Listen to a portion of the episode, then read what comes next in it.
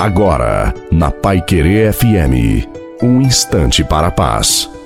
Boa noite a você, boa noite também a sua família. Coloque a água para ser abençoada no final da reflexão. Se compreendermos que Deus está conosco o tempo todo, viveremos essa experiência de amor e seremos canais da graça.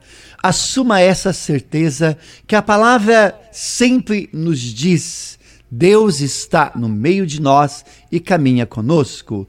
Em cada aprovação tem uma lição a ser dada, a ser vivida, e podemos amadurecer e nos tornar pessoas melhores, mais próximas de Deus.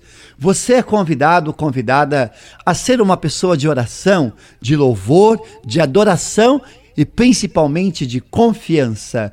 Gostaria de dizer a você para não cair no desespero diante das provações. Isso só atrapalha. Ficar ansioso também não ajuda em nada.